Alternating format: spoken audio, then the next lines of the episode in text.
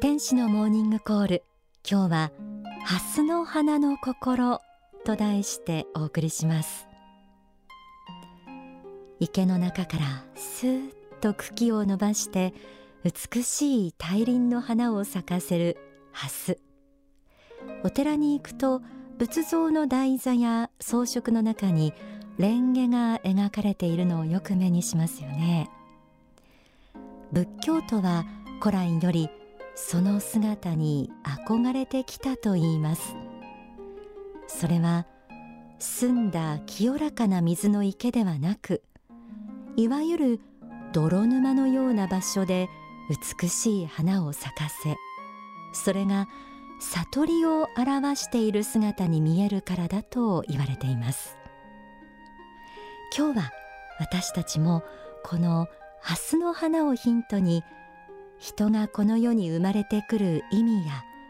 人生を輝かせて生きるための心がけを仏法真理の観点から学んでみたいと思います。でははじめに大川隆法総裁の書籍信仰のすすめの一部をお聞きください。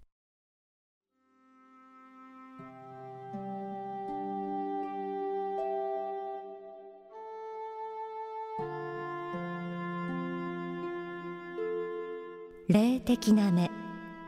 本当の意味での天人天女の目。菩薩や天使の目から見れば所詮この世の世界は泥の池のような世界ではあるのです。大切なのは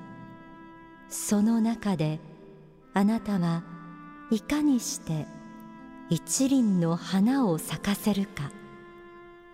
いかにして蓮の花のような清らかな花を咲かせるかということです。どのようなところにあっても花を咲かせることは可能なはずです。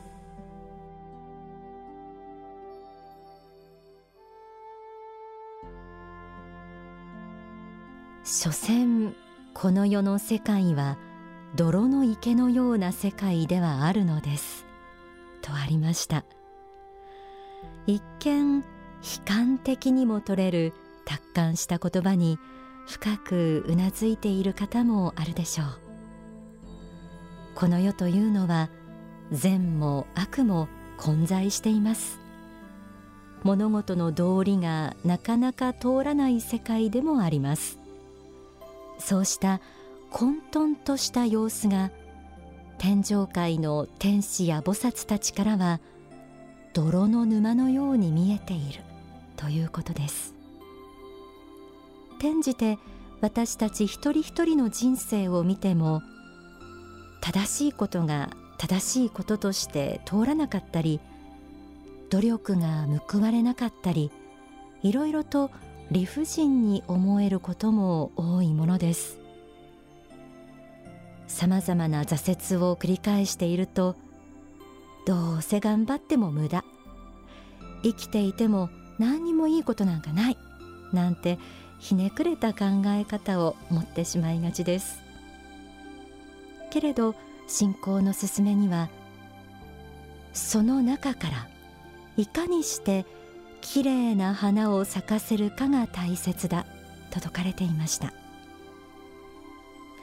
それは暗闇のような世界の中で人生の真実の意味を見つけることでもあります。それが蓮の花が仏教において悟りの例えとして親しまれてきた理由でもあるでしょう。悩みや苦しみの多いこの世界であるいは混沌としたこの世で美しい花を咲かせるために大切なこととは何でしょうか？書籍不動心にはこのように説かれています。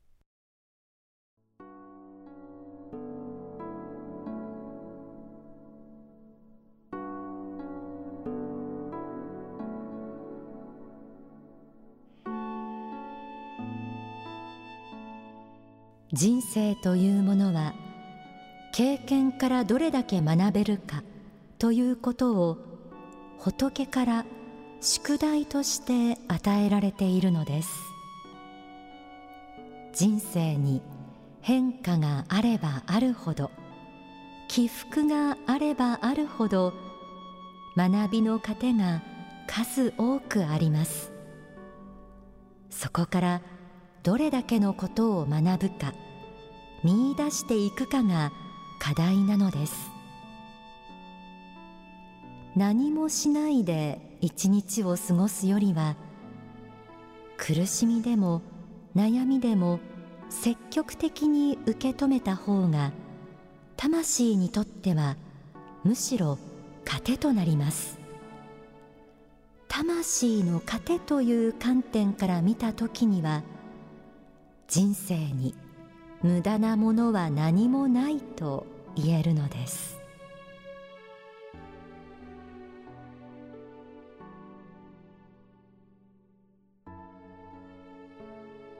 日常で直面するさまざまな苦しみや悩みはその経験から何かを学びなさいという仏からの宿題という考え方が説かれていました。生きていく中で思いもよらない苦難や困難に遭遇して神も仏もあるものかと自暴自棄になってしまうことありますよね。すべてのことが嫌になってやる気をなくしてしまう。やる気がないからまた失敗してしまう。そんな悪循環に陥ってしまうこともあるでしょう。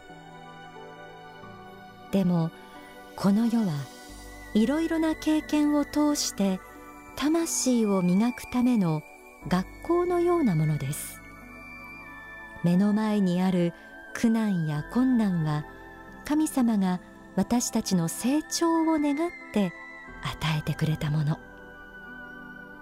そう考えることはできないでしょうか。泥を単に汚れたもの無駄なものとして避けるのではなく花を咲かせるために必要な栄養分なんだと捉えること。それが蓮の花のように生きていくために大切な心がけなのかもしれません。書籍不動心にはさらにこのようにも説かれています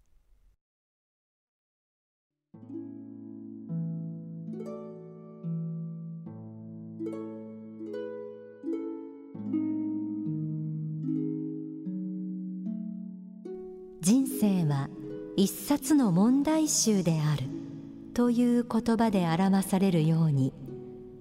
それぞれの人間にはその魂にふさわしい試練が与えられます。その試練をどのようにくぐり抜けていくかがその人の進化値打ちを決めるのです。したがってその人にどのような苦悩が現れているかを見ればその人の魂修行が何であり何を最高の値打ちとすべきなのかが明らかになるのです。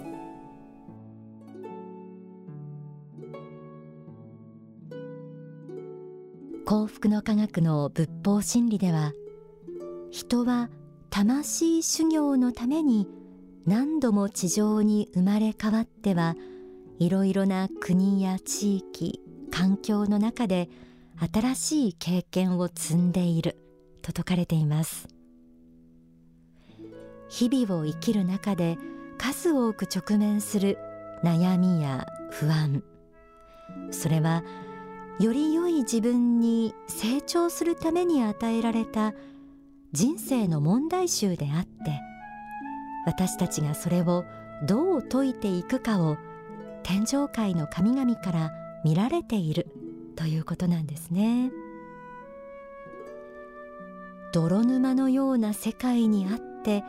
花を咲かせるからこそ人生を生きる意味があります。また私たちは苦難や困難に対してただただ狼狽し耐えるしかないだけの弱々しい存在ではありません。試練に打ち勝つ力を一人一人が持っています。書籍悟りに至る道にはどんな環境においても人生を生き抜く希望を失わないための心構えとしてこのように説かれています。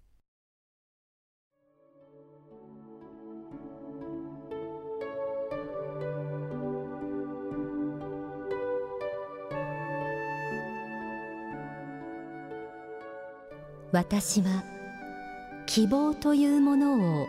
胸に輝かせている方というのはやはり自分が仏の子であるということを確信している人ではないかと思うのです。自分が仏の子でありダイヤモンドである。ダイヤモンドの原石であるということを確信できている人はたとえどのような暗い事態が目の前に現れてこようともたとえどのような困難や苦難や悲しみが現れてこようとも奥深いところで輝きがありこれが希望になってゆくのだと思います。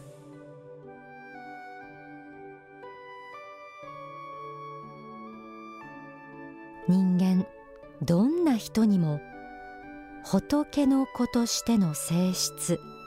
仏性が宿っています。それは苦難困難の中で磨かれ光を放つダイヤモンドのようなものでありすべての人が自分の力で幸福な人生を歩む力を持っているということを意味しています。私たちは一人一人が神仏に見守られながらこの世に現れてくるさまざまな試練を糧と変えて美しい悟りの花を咲かせるために生きている。どうか人生の試練の時泥中に咲く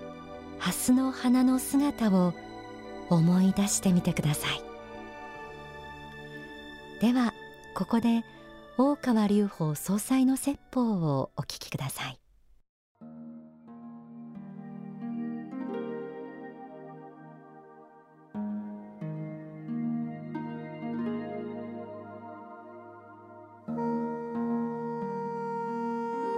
幸福の科学で説くところの幸福とはどういうものであるかと、まあ、いうことでありますけれどもいわゆる幸福論がこの世の話ばかりをするのに比較しまして幸福の科学の幸福論というのはもちろんこの世でも幸福になっていただきたいと考えておりますけれどもあの世的視点から見ても幸福である生き方です。それをこの世とあの世を貫く幸福というふうに呼んでおりますつまりこの世においても皆様が幸福感いっぱいで生きていただくことを願っておりますけれどもそしてそのまま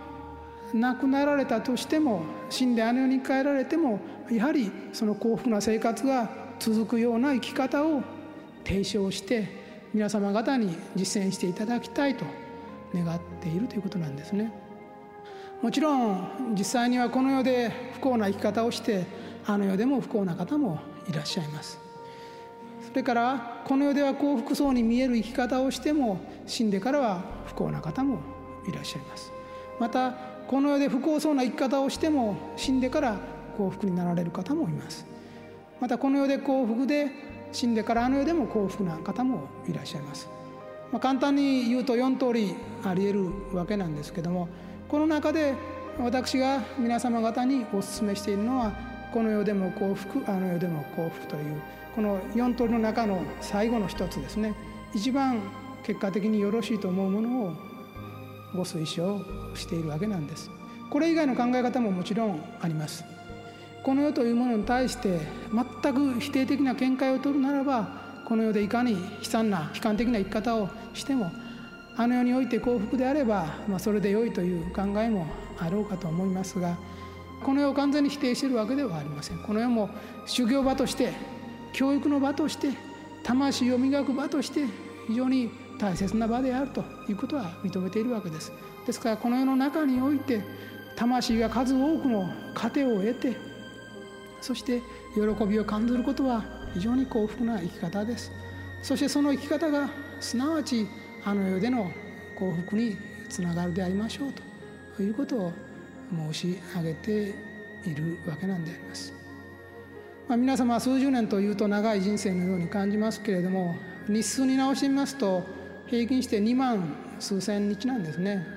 えー、10万日も20万日も生きるかと思うかもしれませんけれども2万日余りなんですね。2万数千日。ですから毎日毎日砂時計の砂のように落ちてるんですね。1日ずつ。で2万から3万日経った時には皆さんこの世を去っておられるんです。短いといえば非常に短い人生であります。この間ですねこの2万数千日の間に一体どれだけのことをこの世において経験するか掴み得るかこれが非常に大事なことなんですね。その貴重な経験を得るために人生を送っているわけです。その貴重な経験を得るために赤ん坊に生まれ学校に学び大人になり結婚をしたり職業に就いたりそれから家庭を営みまた病になったり年を取ったりしながらこの世を去っていくんですね。わずか2万数千日この間をどれだけ理想的なものにしていくか。そしてあの世に帰った時に魂の向上になっているような生き方をするか。それが非常に大事な生き方なんですね。